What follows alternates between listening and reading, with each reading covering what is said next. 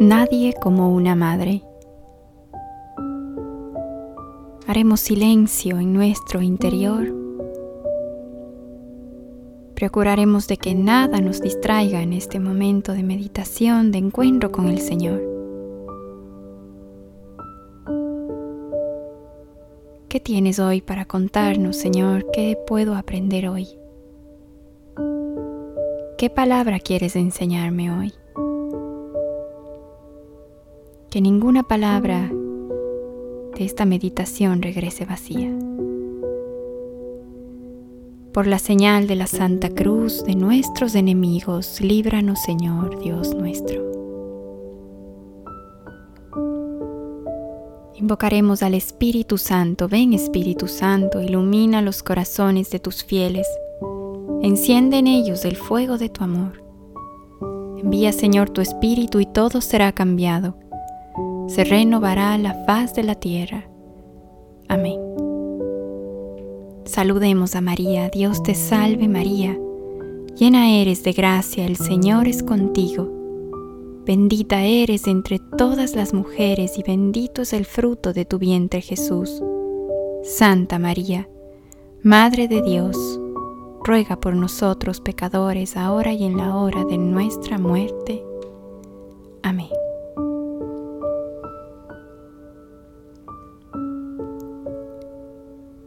Su misericordia. Lucas 1:50 Comprender a Dios en la historia es comprender la misericordia.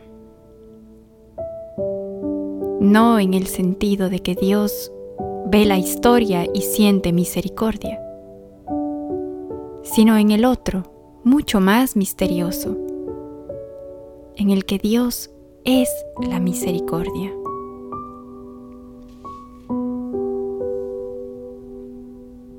Dios llega a encerrar a todos en la desobediencia para usar con todos la misericordia. Romanos 11:32 Hay un don estupendo que llamamos gratuidad que revela la infinita ternura divina hacia lo que puede haber hecho feliz a María. Plenamente ella invadida por una dulce invasión es feliz. Ella comprende con claridad en su alma que todo es verdaderamente gracia que su misericordia eterna es la razón de la existencia del mundo. Estamos en la pura verdad y sin embargo, qué desconcertados podemos sentirnos con esta reflexión tú y yo. Porque nosotros no estamos demasiado dispuestos a admitir toda la importancia de la misericordia. Comprendemos hasta cierto punto la piedad y la compasión, aunque dentro de ciertos límites. Además, la demasiada misericordia hacia nosotros corre incluso peligro de irritarnos porque, como bien dice Juan Pablo II, ocurre que vemos en la misericordia una relación de desigualdad en el que usa de misericordia y el que la recibe. Por consiguiente, estamos prontos a deducir que la misericordia difama al que la recibe y que ofende a la dignidad humana palabras de Juan Pablo II.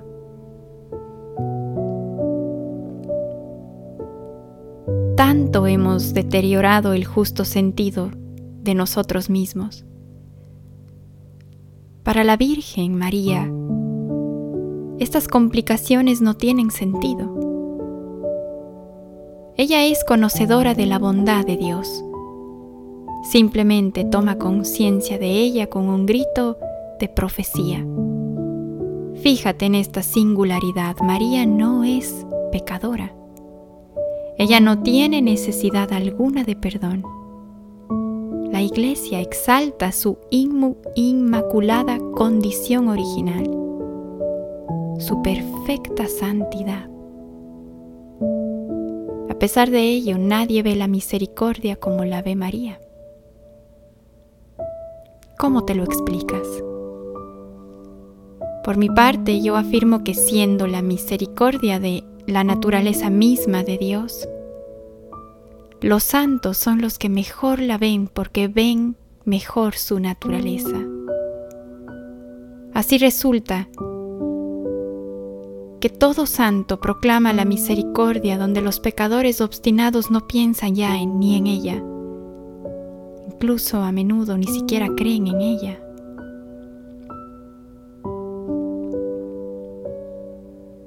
Es absurdo. De la misericordia por el propio placer no se encuentra sino arrojándose en ella con la humilde intención de glorificarla y darle gracias. Y no es con una vida espiritual vulgar como se la aprecia, sino con la delicada percepción de la verdadera fe. A mucha gente, por desgracia, no le importa ya en lo más mínimo el perdón de Dios. A pesar de que pueden tener una gran necesidad de Él. En cambio, personas que a nuestros ojos son muy santas y andan como buscando siempre como un tesoro que no poseen nunca en grado suficiente. Todavía tenemos mucho que aprender. También porque los que más han sido perdonados son a su vez los que se convierten en grandes perdonadores es decir, en difusores en el mundo de un estatuto de perdón, de benevolencia. Esto es básico para una coexistencia de hombres. Nosotros estamos habituados a la crueldad, al pecado, a la malicia,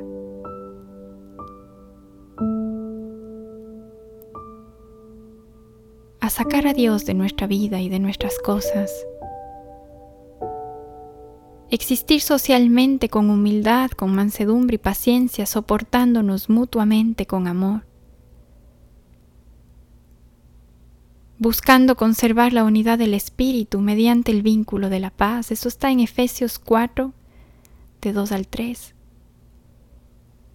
Esto no es una regla benedictina o franciscana que aparece en un carisma no es ninguna excepción, es la palabra divina dirigida a los hombres, que los hombres cristianos han de difundir por el mundo. Y es palabra de pura misericordia, son muchos hipocresías de la paz.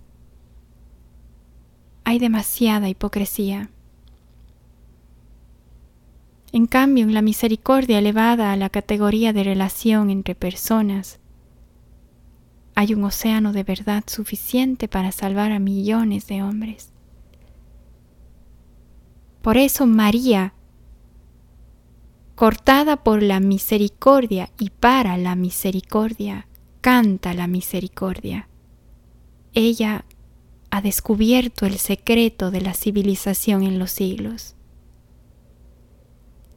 ¿Qué piensas tú de las bienaventuranzas? De la misericordia. ¿Te das cuenta de que hoy tienes necesidad de dar y de recibir el perdón? Y si te das cuenta, lo cual te deseo para que no estés ciego, ¿lo haces de corazón? ¿Y qué piensas de la misericordia de Dios? ¿Qué te sirve cuando has pecado? ¿O que estás siempre inmerso en ella para tu salvación porque eres un pecador? Es preciso convencerse verdaderamente de que el corazón y la misericordia deben encontrarse. ¿Por qué te escandalizas? Entonces tan pronto de la miseria ajena del otro. Y no caes en la cuenta de la ocasión que se te brinda de hacerte un corazón. Estás convencido de que todos debemos volvernos súplica ante la misericordia porque cualquier intento nuestro de salvación sería pura vanidad. Pidamos a María que en su misericordia divina como Madre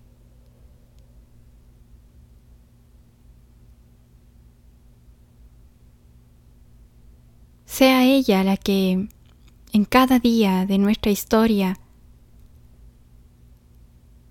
esté en nuestro corazón. Enséñanos, María, a que comprendamos el corazón de Dios tal como tú lo comprendiste. Haznos diferentes, haznos humildes de nuestra miseria. Ayúdanos a persuadir en nuestras almas. Persuade tú, María, que nuestras almas respiren esperanza mientras nos arrodillamos, fijamos nuestros ojos en tu Hijo crucificado y que sea en nosotros la inteligencia de la inteligencia infinita, la de Jesús.